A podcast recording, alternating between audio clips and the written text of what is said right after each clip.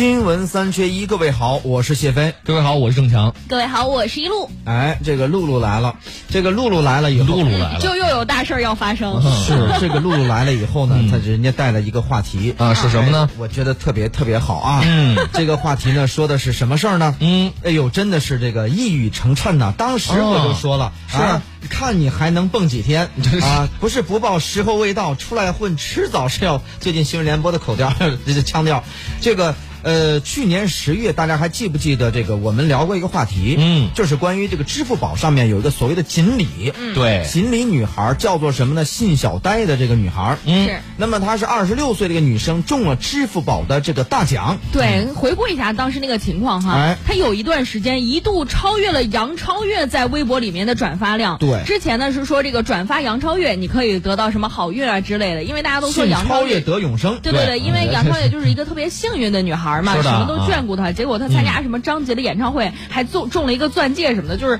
各种好。参加张杰演唱会，对他去就是客座张杰的演唱会，然后他中了一就是张杰演唱会上的礼品啊奖品，然后就抽到了他，他就是各种幸运，然后心路也非常的这个宽广，然后又顺嘛，一路坦途啊。对对对，所以说大家都说杨超越是一个非常幸运的女孩，转发杨超越就可以得到好运。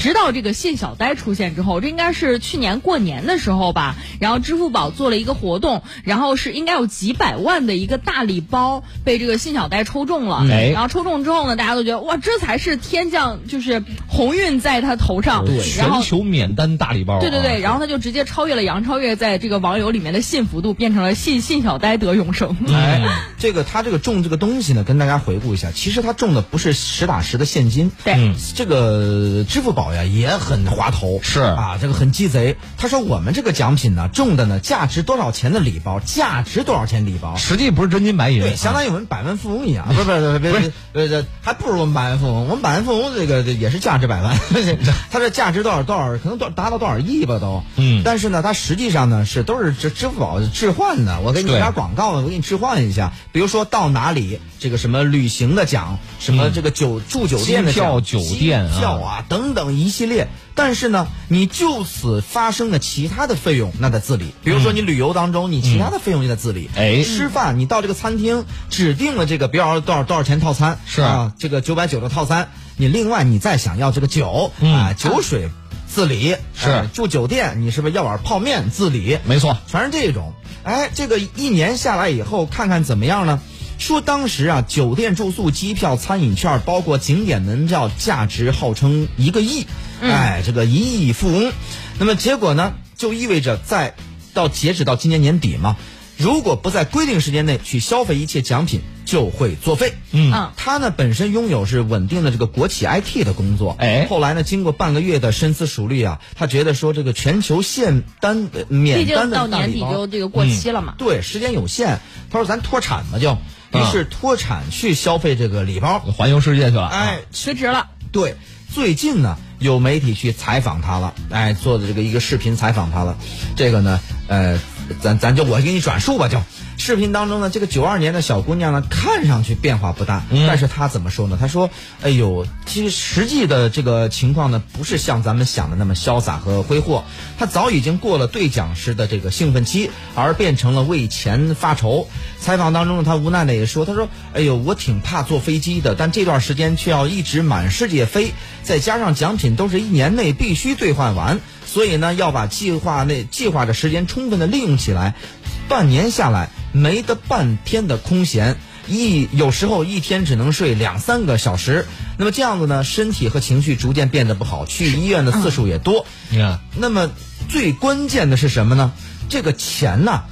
有有这个之前有新闻说信小呆这个女孩为了兑奖刷爆信用卡，嗯，那有没有这回事呢？她说确实是有，发生在这个和同伴在阿斯维呃拉斯维加斯的这个呃游轮上，呃不是阿拉斯加的游轮上，阿拉斯加的差太远了吧？游轮上，这个信用卡额度本来就不是很高，接接着呢在上面消费也挺高的，最后呢直接这个透支，尴尬下船。这个到下船钱都付不出来等等。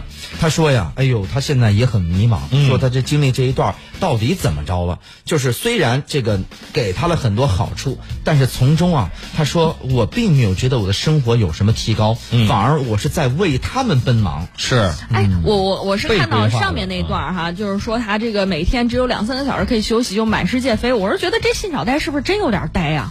你优惠券这么多，你就非得全部用完吗？